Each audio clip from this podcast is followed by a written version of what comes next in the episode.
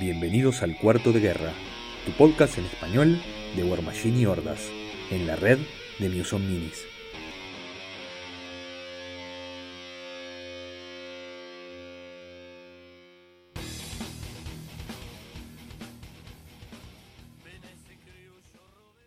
Bienvenidos a un nuevo episodio de Cuarto de Guerra, episodio 14 o 15 dependiendo de cómo lo miremos. Mi nombre es Álvaro y juego Circle y Crucible Guard.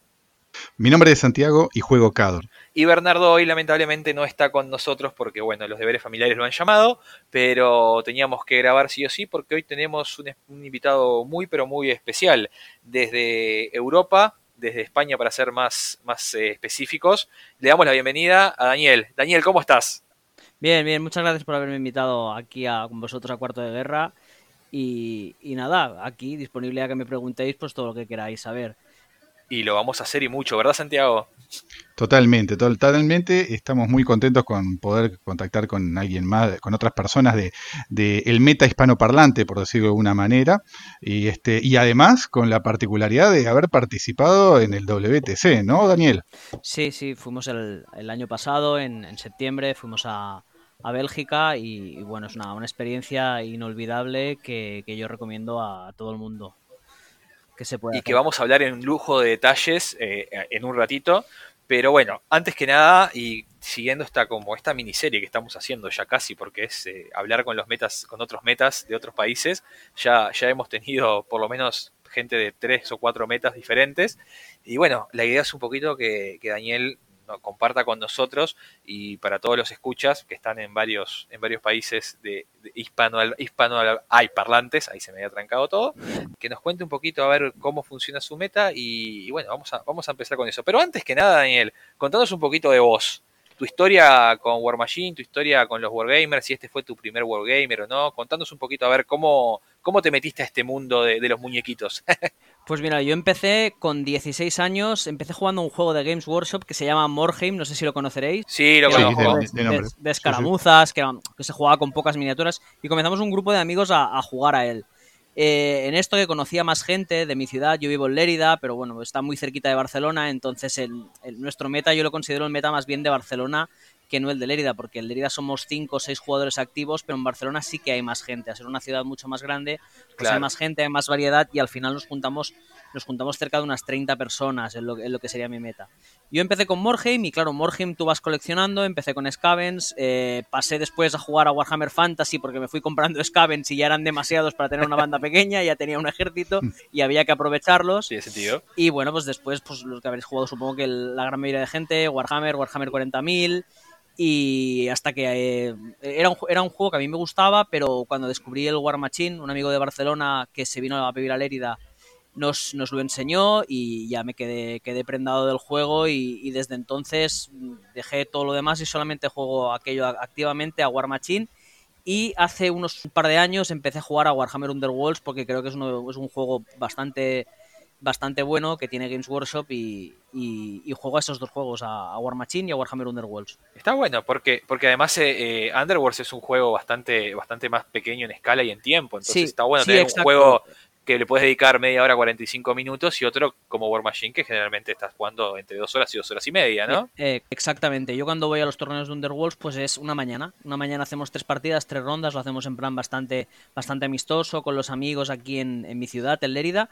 Y claro. los torneos más grandes, pues normalmente es viajar a otra ciudad, eh, ir a Barcelona o a Madrid o incluso a Zaragoza. Hace unos años íbamos mucho a Zaragoza también a jugar torneos de un día que jugábamos a War Machine. Qué lindo eso, eso de, de, poder, de poder viajar a otras ciudades y tener, y tener gente con la que jugar eh, es, es, muy, es muy bueno, es muy divertido.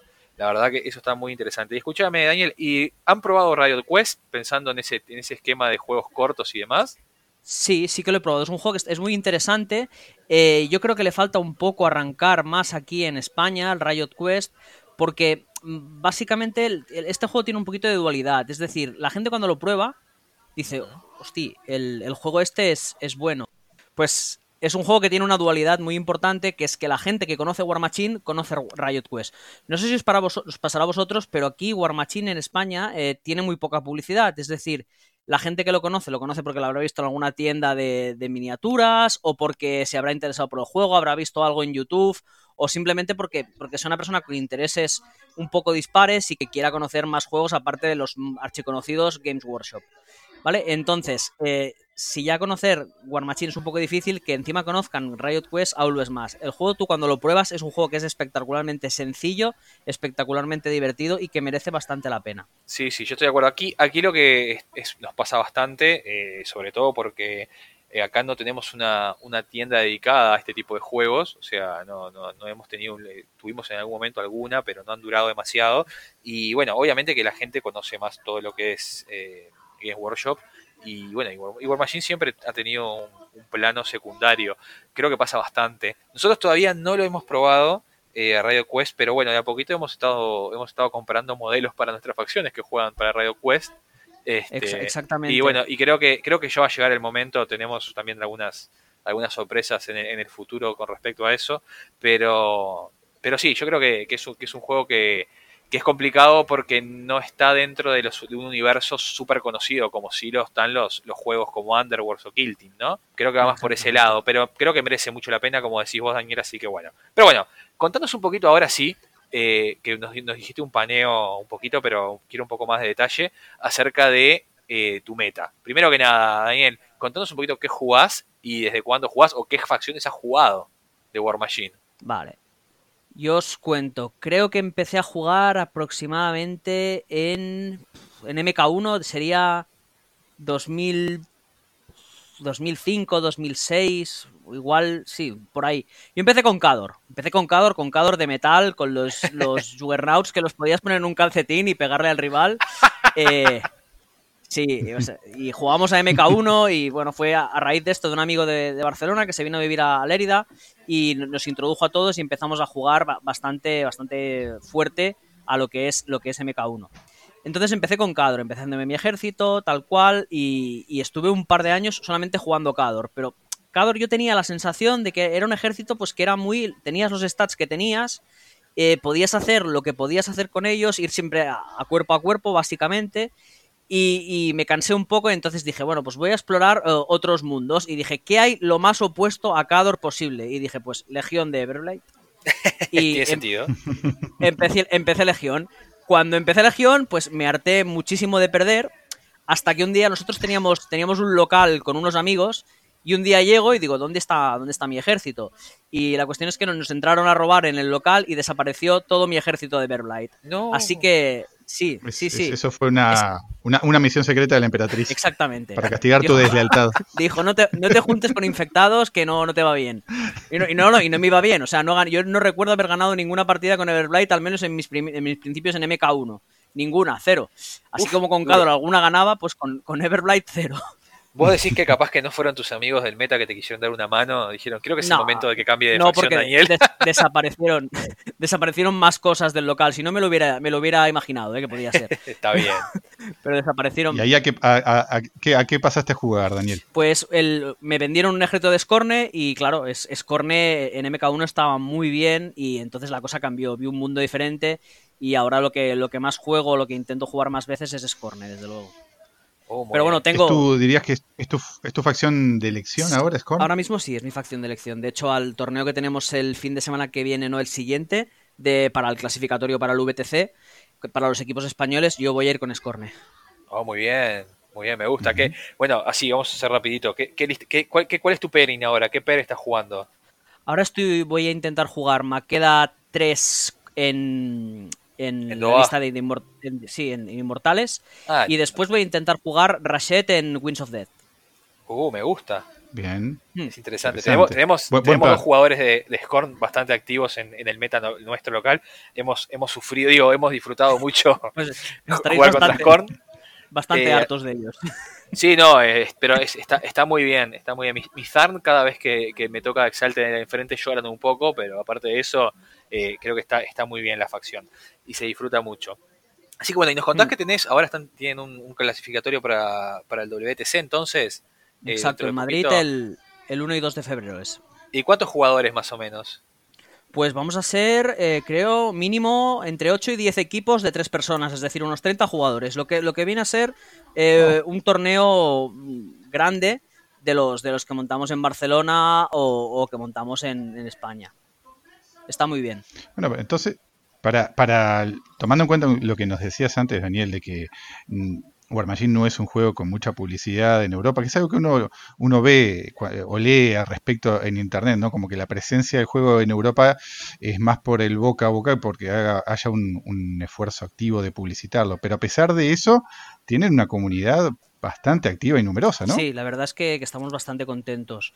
Y, el juego, la verdad que la gente que lo prueba, es un juego que es, es fácil aprender a jugar, es muy fácil eh, entrar, pero después dominarlo, el paso que hay entre la Battle Box y después la partida de 75 puntos es demasiado grande. ¿Vale? O sea, entonces hay mucha gente que en ese periodo se pierde. Pero normalmente la gente que empieza a jugar le gusta y si a base de perder las primeras partidas, porque todos, a todos nos ha pasado, Después, si el, si el meta es, mm, es un meta amigable, es un meta que, ayuda a los nuevos jugadores, la gente acostumbra a engancharse y seguir jugando. Ahí está. Y, contanos cómo, cómo es el, tu meta local y el meta español en general. Nosotros aquí en Lérida somos unos cinco jugadores activos. Tenemos un chico que juega Retribución, Sandra que ahora está jugando el Cador que yo ya no juego. Eh, después... Mis, respetos para Sandra. Después tenemos otro chico que juega, juega mucho Crucible y Trolls. Y luego otro, otro compañero que también está jugando Cador. Y después en Barcelona hay gente que juega de todo. Gente que juega eh, Círculo, eh, gente que tiene tres o cuatro facciones y que las va variando a bastante buen nivel y van jugando. Hay, hay para todos los gustos en Barcelona. Gente muy competitiva y hay algún club allí que hay mucha gente que que juega y que, y que lo hace muy bien, como es el, poder del anillo. Eso está, muy bueno. Eh, y te hago y te consulto, Daniel, más o menos cada cuánto, digamos, tu meta viaja a Barcelona para, para, para jugar en los, en los torneos grandes, como este que vas a tener ahora el, clasificatorio para WTC. ¿Cada cuánto, cada cuánto hacen esas, esas incursiones, digámoslo, al meta vecino? Cada yo diría que cada mes y medio, dos meses, hay un torneo de mínimo 20 personas en, nuestro, nuestro meta, en lo que yo considero nuestro meta. O bien es en Barcelona, o bien es en Lérida, que también montamos algún torneo, pero la gente se mueve bastante. y, la verdad que la gente que va a los torneos, gente también de Madrid, que, ahora está creciendo mucho la comunidad de Madrid gracias a una tienda que está promocionando mucho el juego, que se llama El Mono Araña, que de hecho es, ese sitio donde van, vamos a organizar el, próximo torneo del, de clasificatorio del WTC eh, entonces la gente que juega es, muy asidua. Hay mucha gente de Madrid, si hay un torneo en Barcelona y tienen disponibilidad, ellos se mueven. Y lo mismo, si hay un torneo en Madrid, la gente se mueve también. Luego hay comunidades un poquito más pequeñas, pero que también juega mucha, ha jugado mucha gente, o bueno, van creciendo, van, van disminuyendo según, según temporadas. Son Málaga, y después también hay gente que juega en Bilbao, y gente que jugaba en Zaragoza, y bueno, y también alguno más por, por el sur, por Sevilla y por, y por Jaén. Así que hay, hay, bastante, hay bastante movimiento, pero sobre todo lo importante es que la gente que juega es muy asidua a ir. Siempre que haya algún torneo o alguna cosa, a participar. Y entonces eso, eso te asegura pues, pues poder montar torneos de, de 20 personas, 20, 30 personas. Qué lindo eso, ¿eh? ¿No, Santiago? Mm, muy bueno.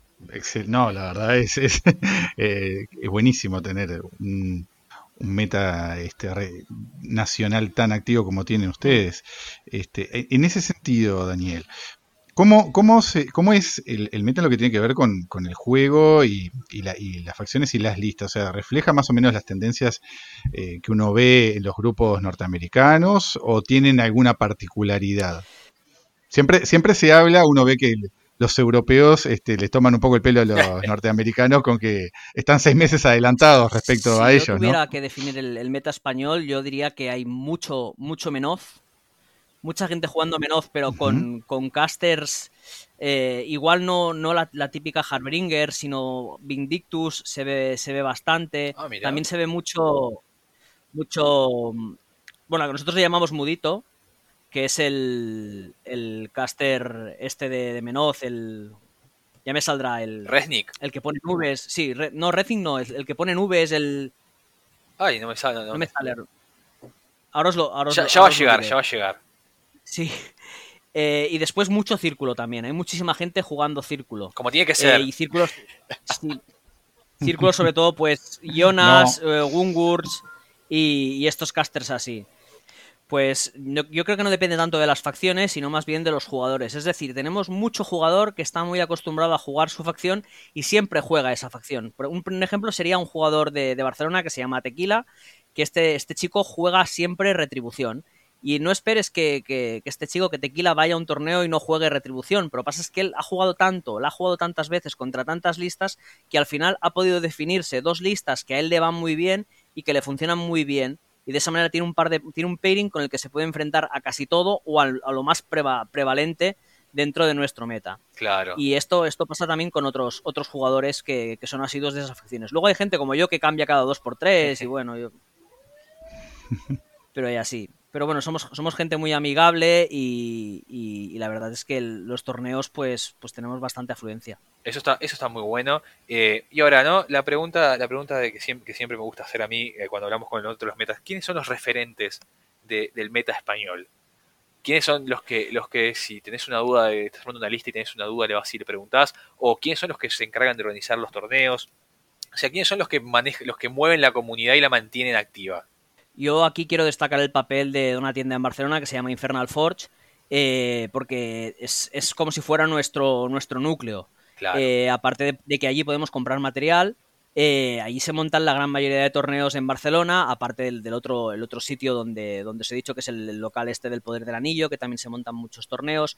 Luego aquí en Lérida, mi asociación que se llama LEA, también acostumbramos a montar un par de torneos al año. En Málaga también había mucha gente alrededor de una tienda que se llama Shark Games, que también promocionaban mucho el juego y tal. Pasa es que la, comunidad de Málaga ahora pues, se, ha visto un poquito más reducida. Games Workshop está pegando muy fuerte. Claro. Y, y esto, pero hay.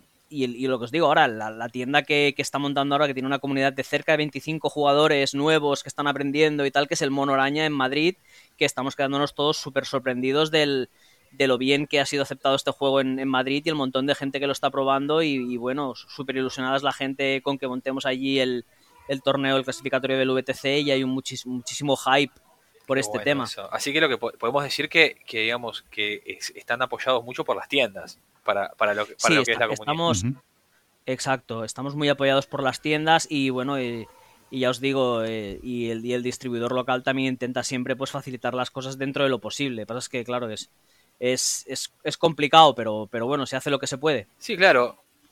¿Y cómo han hecho con, los modelos de, Black Industries, aquellos eh, exclusivos que son de, compra directa a Private Press? El, el, Trident y todo. pues esto hay que pedirlos a Private Press. Hay que aprovechar algún, algún cupón de descuento de estos que tengas que te, que te ofrezca Private Press, porque a través del distribuidor pues se puede intentar conseguir algo, pero, pero es difícil. Entonces, yo, por ejemplo, tengo, tengo varios modelos, son pedidos directos allí. Y una Scarre 3 que de casualidad un día en, en, Wallapop, que es una aplicación de estas del móvil, pues vi que vendieron una Scarre 3 y dije, pues para mí. Y, por supuesto. Y ya está.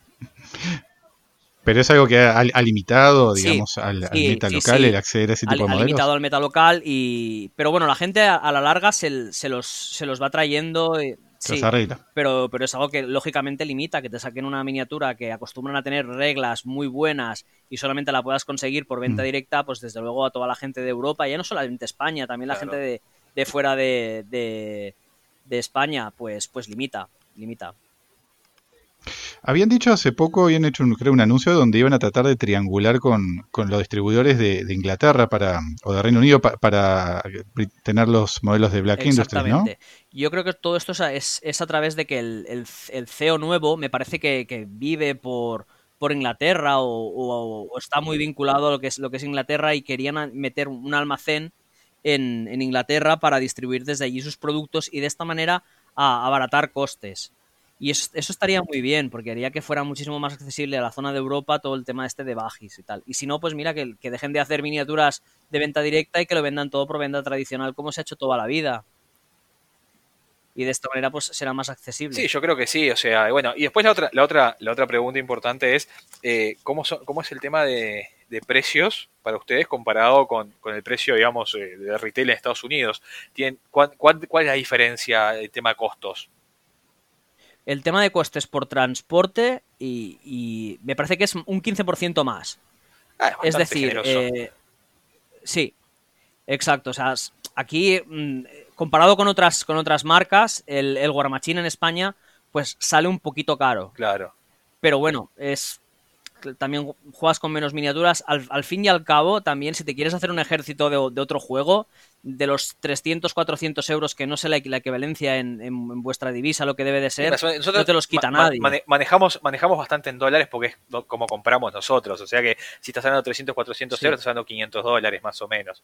Exactamente, pues más o menos es lo que te cuesta hacerte un ejército o una lista, lista y media o dos listas competitivas, depende del ejército que te hagas en España, unos entre 400 y 500 euros. Ahí está. Y ustedes han, han podido, digamos, eh, explotar el mercado de segunda mano de Estados Unidos, como lo hemos hecho nosotros, que como, es como hemos digamos, armado nuestras facciones eh, bastante, los que tenemos facciones grandes, hemos armado gracias al, mercado de segunda mano de Estados Unidos, que es muy barato. ¿Ustedes han hecho algo de eso? ¿O mismo el mercado de segunda mano dentro de, Europa, capaz?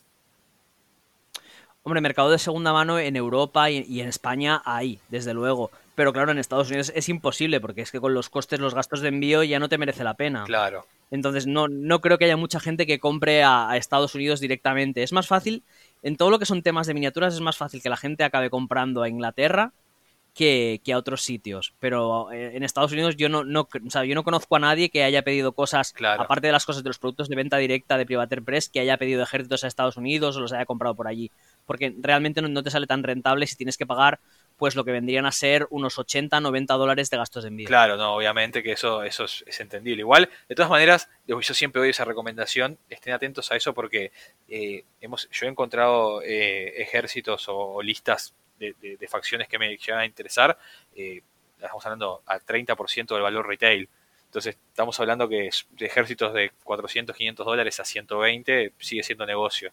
Por las dudas, para que lo tengan en cuenta nada más. Y Daniel, Tú mencionaste que la, una, tienda local eh, que, los, eh, los ayuda mucho, que se llama Infernal, algo, ¿no? Eso hace. Infernal Forge. Infernal Forge, ahí está. te lo engancho para preguntar si ya tienen presencia de Infernals como facción en España. Sí, sí, sí que hay Infernals en España. Yo de hecho los tengo. Yo, bueno, yo es que soy un enfermo de comprar miniaturas y tengo como juegos, juegos corne, pero tengo como siete facciones en casa. Entonces, eh, pero sí, sí, sí que hay, hay Infernales. Faltan las últimas novedades pero hay, infernales. Sí, sí, hay gente jugando, jugando con infernal. Y, han, hecho un impacto en el, en el meta de allí? O sea, ¿se han hecho sentir? Aún no, aún no. Infernals, eh, yo creo que en, a mitades de año empezaremos a poder eh, clasificar dentro del meta español a los infernales. Hay gente que ha empezado a probarlos, hay, hay gente que ha ido a algún torneo con ellos, pero, pero aún aún no. Aún es una facción que si tú la llevas a un torneo por aquí puede sorprender a la gente. Puede sorprender a la gente. Claro, sí, sí, es, bastante, es bastante nuevo y además calculó que los jugadores todavía no se han adaptado al uso, porque es una facción que tiene reglas muy particulares, ¿no? Eh, con el tema de la esencia y todo lo Exactamente. demás. Este, pero, pero bueno, no, porque justo estábamos hablando el episodio pasado de las preguntas de los, de los escuchas, que claro, no, aquí no, no hemos tenido Infernal todavía, no ha habido como a ningún, ninguna persona que se haya que se haya enamorado de la facción y que haya, que haya decidido comprarla. Este, y, pero está bueno saber que por, ejemplo, España, al tener un poco más de acceso a, modelos, por tener tiendas que lo llevan, eh, le, está yendo bien. O sea, si está disponible, eh, se está jugando, lo cual es, es muy interesante saber. El problema de Infernals es que eh, ni la gente que los está jugando ha acabado de probarlos contra todos los ejércitos, que hay y, ha, acabado de asumir todas las sinergias. Por ejemplo, ahora en el último torneo este que, bueno, el Conquest de Noruega, la final se disputó entre, entre dos, dos Infernals. Uno de ellos que es, es, un, es un español afincado en Noruega y después el, mundialmente famoso Tomás Mucha, que es, un polaco que vamos que juega círculo y juega súper bien y vamos es, es un crack. Sí, Tomás Es, es, un referente. Eh, ¿cuál, es, Exactamente. ¿Cuál es el problema de Infernals? El problema es ese y después también, que es que la gente aún no ha desarrollado estrategias para luchar contra Infernals. El día que la gente desarrolle estrategias para luchar contra Infernals y se hagan listas anti-meta, contra, incluyendo a los Infernals entre ellas, yo creo que Infernals tampoco va a tener un impacto tan excesivo, porque la clave es mm, necesita los solos. Claro.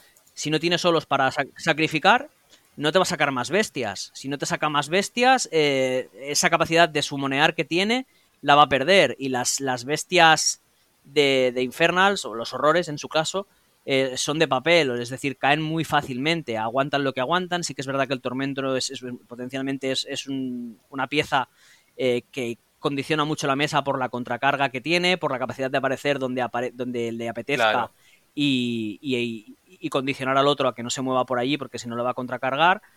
pero sin, sin solos el, Infernal juega, juega con una muy limitado todavía la facción, digamos, no están todos los modelos necesarios para poder sacarle provecho a todas las sinergias que tiene la facción, ¿no?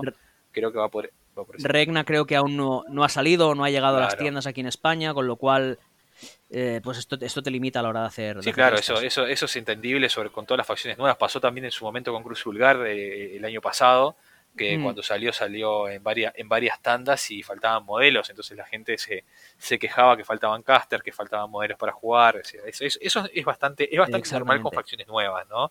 Yo creo que sí, que, que, teniendo acceso a ustedes, capaz que de acá a seis meses a todos los modelos, eh, estaría bueno volver a preguntarles a ver qué, qué, qué tal les está yendo a los infernos de acá a seis meses, ¿no? Yo cuando queráis me invitáis a hablar con vosotros y yo os explico lo que se cuece por aquí. Ya, tenéis enviado, enviado o espía, Me encanta. Tenemos espías en varios lados ya. Nosotros es el trabajo de de guerra. Eh, es, es, una realidad que, que, que, estamos, que estamos solventando día a día. Así que sí, te vamos a seguir molestando, Daniel. Ahora esto es un camino de ida. Ya no tenés vuelta atrás. Será, guau, no, vas, así, ya está. Este, pero bueno, eh, eso la verdad eh, es, muy bueno, es muy bueno escuchar acerca del meta español. Nos encanta que, sea un meta tan grande. Porque a ver, 30 jugadores en torneos en, el área, en el área de Barcelona es, muy respetable, es grande. Eh, para nosotros que somos un meta muy pequeño en Uruguay, que generalmente estamos entre 10 y 12 jugadores, es como, es como un sueño, es un sueño de otro mundo. Eh, ir a un torneo que hayan 20 jugadores es algo que soñamos todos con hacerlo. Este, pero, pero la verdad que. Ahora en marzo tenemos en, Infernal Forge, tenemos el Masters de Barcelona, que lo celebramos cada año. Se prevé que van a venir jugadores de Italia, de Polonia, de Inglaterra y creo que también de Portugal. De Portugal también. Yo, me acuerdo bien, el, año, el año pasado tuvieron a Tomás, si no me falla la memoria, ¿no? Sí, sí, sí. El año, el año pasado vino Tomás Mucha con un compañero suyo que se llama, bueno, es un amigo también de Polonia que se llama Priot que juega Cignar, después vino gente de Portugal, vino, vino también gente de Italia, eh, seis personas de Italia vinieron, entre ellas un, compañero que está, que está afincado en, en, Mallorca, que es Francesco Zapeloni, que juega a Círculo, que de hecho creo que, sí, si mal no recuerdo, jugó a la final contra Thomas que, y ganó Thomas.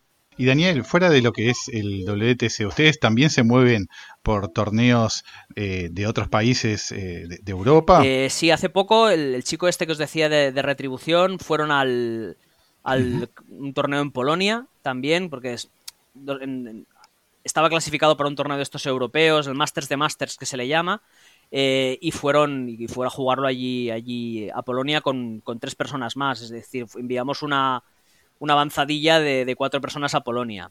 Piensa que en Europa los, los vuelos son relativamente baratos ahora mismo, es decir, puedes coger un vuelo low cost a, Polonia, ida y vuelta por 120, 150 euros. Es, está muy bien de precio. Entonces es, fácil moverte por aquí. El, ir, al VTC a, Bélgica, pues no nos costó más de, unos, unos 600 dólares aproximadamente. Eh, a, ver, todos los fines de semana ni todos los meses no puedes, pero una vez o dos al año te lo puedes plantear tranquilamente el, salir de, España y ir a, otros sitios. La gente de Noruega, por ejemplo, hablando con, los chicos, los chicos de Noruega, con el chico de Noruega, el, español afincado en Noruega, que se llama Juanjo, que desde aquí le mando, le mando un saludo. Eh, él dice que sí, que, el, que ellos intentan siempre, los jugadores de Noruega intentan salir al menos un par o tres de veces al año fuera de Noruega, pues a ver otros metas, a competir, a aprender de sitios diferentes y que esto de verdad enriquece mucho al, jugador de, de, de, War Machine y de Hordas que está más confinado en un meta, metas más pequeños, más limitados, donde ya todos se conocen y las dinámicas pues ya están muy establecidas, a abrir la mente, conocer otros sitios, otra gente y otras maneras Me de encanta, la verdad que es, es, lo, es a lo que todos apostamos. Eh, nosotros en, menor escala hemos, hemos viajado a, Buenos Aires, Argentina, eh, estamos ahora preparando una delegación para ir a, Bogotá, a un torneo también que va a tener, que va a tener jugadores de, Colombia, Uruguay y Argentina, eh, y creo que es fundamental. Nosotros nos mm. sale un poco más caro, entonces es más prohibitivo tema de costos de pasajes de aviones y todo lo demás, pero, pero sí, yo creo que para el jugador de War Machine salir del meta local, ya sea que, por ejemplo, en el caso de ustedes que están en el meta, no sé, de Barcelona y, van, viajan al de Madrid, ya solo con eso eh, cambia la experiencia totalmente y, nos te ayuda a crecer como jugador de manera exponencial. ¿Verdad, Santiago? Totalmente, sí, sí. Este, entrar en contacto con otra gente, a ver cómo, cómo juegan, que, que, te den una buena paliza. Este, son, son todas eh, experiencias muy, muy, muy constructivas para, para el juego y además este...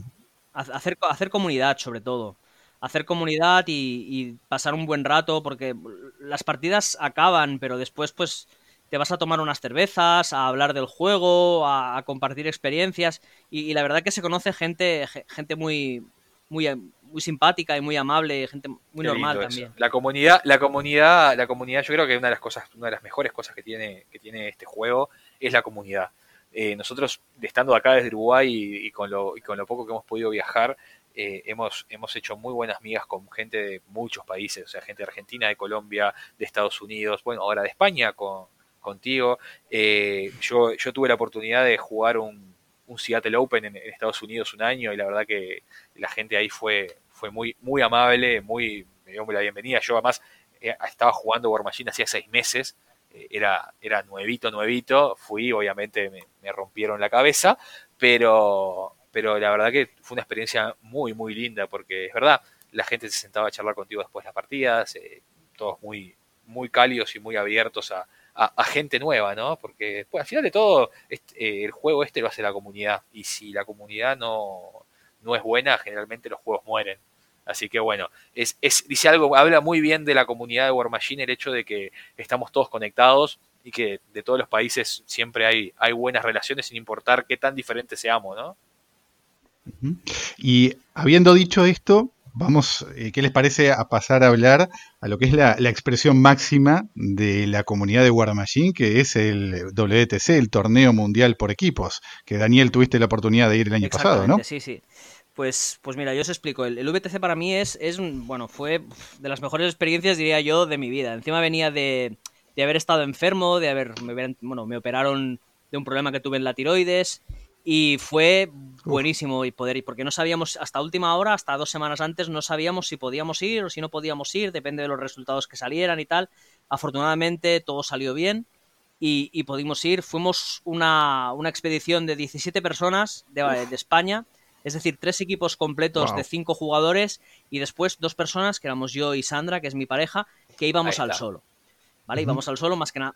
Exactamente, porque yo en su día ya no decidí participar en los equipos, tampoco fui seleccionado porque tampoco presenté aplicación, pero sí que me hacía gracia ir al VTC y, me hicieron el favor de, ponernos como suplentes a mí y a Sandra en, los equipos, en dos equipos. Entonces fuimos allí y, bueno, es, espectacular. Muchísima gente jugando, un ambiente de, caballerosidad jugando y, gente amistosa, eh, brutal, y después por las noches pues unas fiestas que, no os los podéis imaginar. Y, descubres que, hay gente eh, hispanoparlante eh, en un montón de sitios. Es decir, el equipo de, Japón estaba formado por, dos, personas hispanoparlantes. ¿En serio? Increíble. Que entre ellas un... Sí, hay, un, chico en, el equipo de Japón que se llama Manuel Yasuda, que desde aquí también aprovecho para, saludarlo, que, vamos, súper agradable, súper amistoso y, y, bueno, pasamos genial, genial. Pasamos una, estancia genial allí con ellos y, bueno, pues, pues y es brutal, es, es, muy, muy, muy divertido conocer a gente de otros sitios. juegas la partida, la, gente te explica, las, te explica sus reglas, te explican lo que hacen, juego limpio, al menos yo en todo momento, y después acabas la partida y te vas a tomar una cerveza con ellos y, bueno, y habláis pues de cualquier cosa, del día a día, de cómo empezaron, de qué facciones juegan, de cuánto tiempo llegan, llevan jugando la lista. Claro espectacular, de verdad. Se, digamos, se, llegan a conocer, se llegan a conocer como personas, no solamente como jugadores, lo cual es, es, Exacto, y entablas, entablas amistad y después por, por Facebook muchas veces pues hablas con ellos o les comentas en alguna publicación o les pasas fotos del evento y, bueno, es, es, genial, es genial, de verdad genera un, otro incentivo más para querer volver entonces ese, ese tipo de eventos. el año que viene a Polonia ni o sea, sí, este, este, año, ¿no? Este año. sí, sí, este año, este año, claro. Le digo el año que viene porque aún estoy, aún estoy. sí, claro, porque recién empezó. o sea que ya, ya tenés, ya tenés en tu calendario, digamos, todos los años ir al WTC, entonces. Si puedo, sí, si puedo ir a jugar, genial, y si no, pues pues al menos a acompañar a la gente y a vivir la experiencia. Yo creo que merece la pena, aunque yo, yo de hecho estuve, el, mi primera experiencia en el VTC fue en Ámsterdam, hace creo que fueron tres años, Y estábamos, eh, estábamos en Ámsterdam, cogimos una semana de, vacaciones, estábamos en Ámsterdam y justo coincidía que hacían el VTC el, fin de semana en, en, en, en una en un resort cerquita. Eh, y cogimos, cogimos estada para el fin de semana con unos amigos que iban también al, al, al VTC a jugar. Y estuvimos por allí viendo cómo, cómo, era la cosa y cómo se jugaba y tal y cual. Y eh, ese fue mi, mi primer contacto.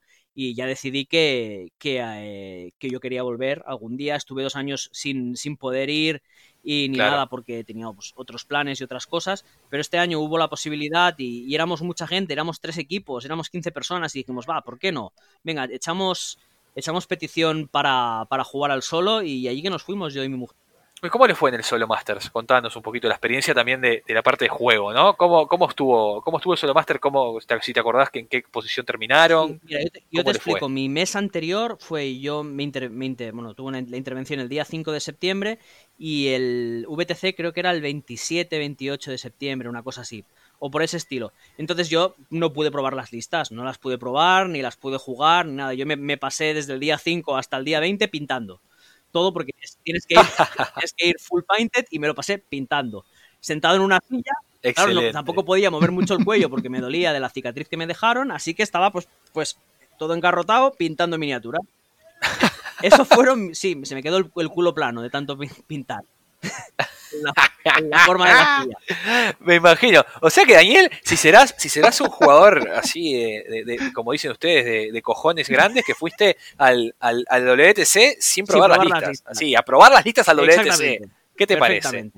Esa es la definición. Iba con una lista que había jugado otras veces, pero que tampoco dominaba del todo, que era Zal 2 con un montón de inmortales y un Ancestral Guardian. Y después iba con una lista completamente nueva, que había probado alguna vez, pero nada, dos veces, dos partidas, que no me gustaba, que sabía que no funcionaba, pero como tenía las miniaturas pintadas, pues tenía que ir con eso sí o sí. me encanta. No había más. ¿Y tuviste que usar esa, e, e, esa, esa segunda lista? Esa segunda lista era Maqueda 3 con dos Animantaraxes y con un Battle Group bastante grande, con Molly Karn por allí, con un Gladiator creo que también llevaba, dos de Pinegivers y alguna cosa más llevaba, pero no, no, recuerdo. Sí, y una unidad de infiltradores, de estos de los dos Pinegivers eh, Blood Runners. No, no, te iba a preguntar, ¿y la tuviste que usar o pudiste eh, eh, esquivarla? No, la tuve que usar, la tuve que usar al 100%. La primera partida me tocó contra un chico estadounidense que se llama Downey, que juega brutalmente bien Cayus 1 en Primal Terrors, y dije, eh, no le puedo sacar los inmortales porque me destroza. Me destroza, hace, hace muchísimos ataques y, no puedo. Pues saqué a Maqueda 3 y así me fue. Así me fue al, turno, al turno 4, que la partida ya estaba decidida porque, claro, no había manera de bajarse todo aquello. La segunda partida también, también tuve mala suerte. Eh, yo considero que, la primera, o sea, la perdí claramente. La segunda partida me ganaron porque hay un escenario en el, en el Steamroller 2019 que es este de las tres banderas en medio, con la zonita y el objetivo. No recuerdo cómo se llama ahora el nombre, pero el de las tres banderas en medio. Ese escenario, mm, para mi gusto, no está bien diseñado porque es excesivamente fácil puntuar cinco puntos en un turno. Es decir, tú si eres capaz de petarle el objetivo al otro, disputarle esa zona que es la, natural suya, la zona cuadrada, disputársela con una miniatura que hayas tenido que meter ahí dentro justo para destruir el objetivo, coger las tres banderas. Eh, es bunkers, ¿no? Bunkers. Bunkers, es bunkers, sí, es bunkers. Bien, perfecto. Y el de, las tres Sí, exacto. Este tú le revientas el objetivo de en medio, te pones en la zona chafando, puntúas las tres banderas con tres solos tontos. y te pasó eso. Y puntúas tu zona y ya está uno del objetivo, tres de las banderas y uno de tu zona, 5-0. Adiós. Y pasó eso. Exactamente, pasó ah, eso. Y luego la, última partida fue contra un chico de Crucible, una partida muy reñida que me ganó él por un, uno o dos control points en turno 7. Después en el día, el día siguiente las partidas fueron, yo ya digo, bueno, pues ya, ya vamos, ya vamos. Estabas en el fan bracket, como le dicen los americanos. Exactamente, digo, ya vamos 3-0, o sea, 0-3 en contra mío, digo, ya a la final, obviamente no la voy a jugar. No. Entonces, pues me relajé y, fueron muy bien las partidas. La primera jugué contra un chico crixiano al, que le gané, le, avancé con todo, se vio muy saturado y decidió al final en turno 2, turno 3 concederme. Y la última partida la jugué contra un chico de Ciris que también a este acabamos en turno, turno 6, turno 7 al que le hice CK pero muy bien. Dos partidas, gané dos partidas de cinco sin Bueno, está bien. Dos, tres terminaste, ¿no? Es bastante respetable, sobre todo para no haber ido, caído sin casi práctica. Exactamente. Bastante, bastante contento y vi que, bueno, pues que el, que el nivel había mucha, hay mucha gente que va con las listas muy pulidas, que ha jugado mucho y todo, pero después hay gente que va también a divertirse, es decir, la media tabla, que es mi sitio natural, que yo considero que, porque yo, yo no soy un yo no soy un jugador ultra competitivo y tal. No, aparte, yo tengo siete facciones y las juego todas igual de mal y me enorgullezco de eso. Ah. me encanta. Me, enorgullezco mucho, mucho de eso. De decir, da igual, o sea, ¿qué quieres la, la gente? ¿Qué quieres que te saque? No, sácame lo que quieras, ¿no? Elige tú, si la voy a jugar igual de mal, da igual. Elige lo que tú quieras. Me encanta. Eh, entonces, yo yo por mí muy contento con los resultados y, encima, la, mira, la, casualidad de que es, ese mes de pintura intensiva y de tener el, culo plano, pues fueron, tuvieron sus frutos y, ganamos el premio de pintura, el ejército de, mi mujer, que habíamos estado pintando ella y yo en cadena durante todo ese mes, pues ganamos el premio de pintura, el primer premio de pintura del, torneo pequeño. un, tremendo éxito entonces, o sea, tuviste un desempeño más que respetable y en las partidas te llevaste un premio de pintura. Exactamente, yo puedo decir que tengo un, trofeo del VTC en mi casa. ¿Qué te parece? Poquita cosa, ¿eh? Aunque, aunque sea de pintura. Pero es, totalmente válido. El hobby sí es, una parte, es una parte fundamental del juego, así que es totalmente válido este, y, me encanta. Te, te, consulto, Daniel. ¿Sandra jugó también en el, en el, en el individual o, o no jugó? Sí, ella jugó también, jugó también en el individual, ella quedó última, pero bueno, ella juega menos, juega más casual, ella vino, vino básicamente pues a acompañarme a mí y a toda la gente que, íbamos de España y a vivir la experiencia. Y bueno, Sandra pues, pues se lo pasó genial también y, disfrutó muchísimo del, evento. Quiero que como, como, una, como una, toda una cadorana, ¿no? Estoica hasta el final. Estoica. Estoica hasta el final. Me encanta. Igual quiero que sepas que en este momento y cuando esto esté al aire, va, todo, todo, todos los que está, todos los escuchas te que están escuchando esto, que la mayoría, casi todos son hombres, te, van a envidiar mucho por tener una compañera que te, que te acompañe en el hobby. Creo que, creo que eso es, es, muy valorable, ¿no? O sea, que, ella te acompañe. ¿Ella está, le gusta más la parte de pintura o es, o es, o es por el juego que la llamó o por, o por acompañarte a vos? ella, eh, ella jugaba al juego cuando yo ya la conocí ya. Es decir, yo, la habría probado, ella jugaba, no éramos pareja ni nada. Ella dijo un día, pues eh, en la asociación vio que jugábamos y dijo, probó también el Warhammer Fantasy, probó el Warhammer 40.000, no le gustó, y probó War Machine y dijo, este juego sí, este juego sí es para mí. Y empezó a jugar y, jugaba Mercenarios.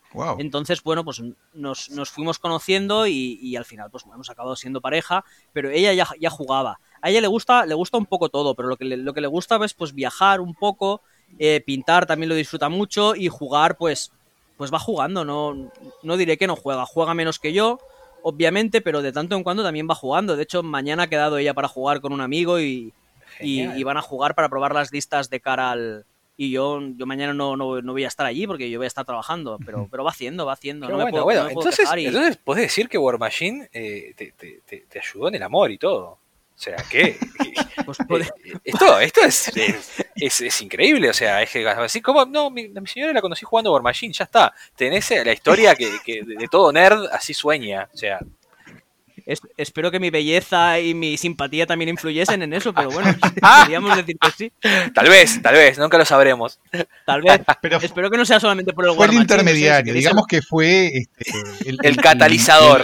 El, catalizador, exactamente. Exactamente. Este. Sí, podríamos decir que sí. Bueno, aparte de otras cosas. Bueno, eh, entonces en algún momento la vamos, la vamos a entrevistar ella también, la vamos a, la vamos a invitar este, para, para que esté en un, en un episodio y que nos cuente a ver cómo es, eh, cómo es la experiencia de de, una jugadora. Porque, a ver, eh, nosotros acá, por, por ejemplo, no, no, tenemos jugadoras mujeres. Este, y, a ver cómo, cómo, cómo ven el hobby y, a ver cómo es el tema. Aquí en España tenemos, tenemos tres jugadoras, tres, sí, tres jugadoras que, juegan. Eh, dos muy, muy, muy, muy activas, o sea, que decir que van a torneos, que son Marta, eh, que es la propietaria de, de, Infernal Forge, y después mi pareja, Sandra. Y, ha habido más, ha habido más gente, ha habido. Qué bueno. Ha habido más más, más mujeres también. Qué bueno que se vaya rompiendo ese, ese mito o esa barrera de que los wargames son solamente para hombres. Creo que está es genial. O sea, acá me encantaría que, acá pasara lo mismo en algún momento, porque la verdad, eh, es, disfrutable para cualquier persona que, les guste los desafíos. Así que, bueno, me, alegro que, puede, que en España eso no, sea tan, tan duro como acá, que es un poco contracorriente también mm. conseguir eh, incluir a, a, a jugadoras del, sexo opuesto, digámoslo. Desconozco si en Madrid hay alguien más jugando, pero yo creo que, en Málaga hubo, ha habido jugadoras y, y, conozco, conozco a más gente. Yo creo más de cinco o seis, seis, mujeres. Yo, yo creo que podría, podría nombrar de que, han jugado al juego o que, o que saben, al menos, saben al menos las reglas o que de tanto en cuando echan alguna partida. Que participen activamente, eh, ya te digo, las, las, las, más activas serían Marta, sobre todo, y, Sandra. Bien, bien. Bueno, eh, y ahora, ¿no? Un poquito para, para, para ir cerrando y, ir liberándote, Daniel, también, porque ya, ya es medio tarde allá en España. Este, un a ver, ¿cuáles son tus objetivos ahora que estamos empezando el año? ¿no? ¿Cuáles son tus objetivos para, para este 2020, además del WTC? Contanos. Pues mis objetivos son eh, acabar de montar y de pintar un ejército de, infernales, el ejército de infernales que para, para empezar a jugarlo. Y, divertirme, básicamente es divertirme. Bien. Es poder ir a los torneos, poder disfrutar de las partidas con los oponentes, intentar ser un rival lo más digno posible eh, para, el resto de, participantes y, poco más, poco más. Es decir, esto es un hobby, yo juego para, para divertirme, juego para, para disfrutar del juego y, para, para ser feliz, básicamente. Es, para mí mi hobby, es la cosa, es una de las cosas que me hace levantarme cada día y, hacer mis, mis quehaceres y tal, es a lo que le dedico tiempo libre cuando lo tengo y es disfrutar del juego simplemente. Yo creo que es, que es lo más importante y a veces igual cuando intentamos ser muy, competitivos pues perdemos ese punto de vista y esto es, la palabra lo dice, es un juego, es para jugar, es para divertirte. Y es así. Qué, qué, qué, buen punto de vista, una buena filosofía, porque este eh, a veces lo que vos decís, ¿no? Esto de, de tener presente que es un juego y, templar la competitividad es, es, un tema porque War Machine por sí, de por sí mismo tiende a ser un juego orientado a lo competitivo y a la optimización de, las listas, ¿no? Exactamente. Y esto, y esto sorprende porque hay gente, hay gente de, que queda muy bien en los torneos. Un caso es el de Thomas Mucha o el de, o el de Priot, el, que son los chicos estos de Polonia que llevan el, tema de Moment of Clarity y Boosted Rolls, ellos tienen, son muy conscientes de esto, de que, de que es un juego, es para pasártelo bien, de que si tú no creas un ambiente positivo, un ambiente agradable, la gente no se va a quedar a jugar a, este juego. Es decir, eso es lo, primordial.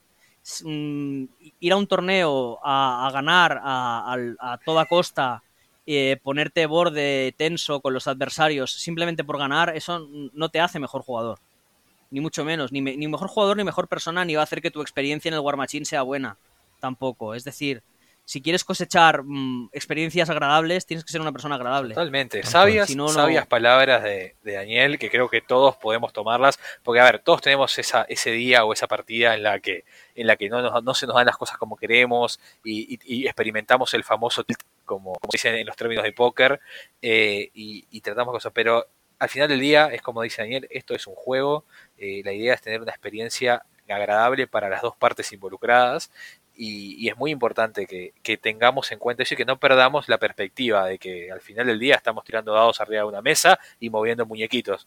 Eh, no, no, no estamos jugando por, la paz del mundo, ni mucho menos, ¿verdad? Y hay otras, otras personas que se dedican a, hacer que eso también, sí, sí. que vaya mal. Eh, eso es, una realidad. Y lo hacen con muñequitos mucho menos lindos que los nuestros. Exactamente. y con, otras, y con otras consecuencias. Totalmente. Y, Daniel, una pregunta de mi parte como para, ir cerrando. Ahora, este año que tú querés ir al WTC, ¿vas a ir de nuevo en, modalidad individual o vas a tratar de, integrar uno de los equipos españoles?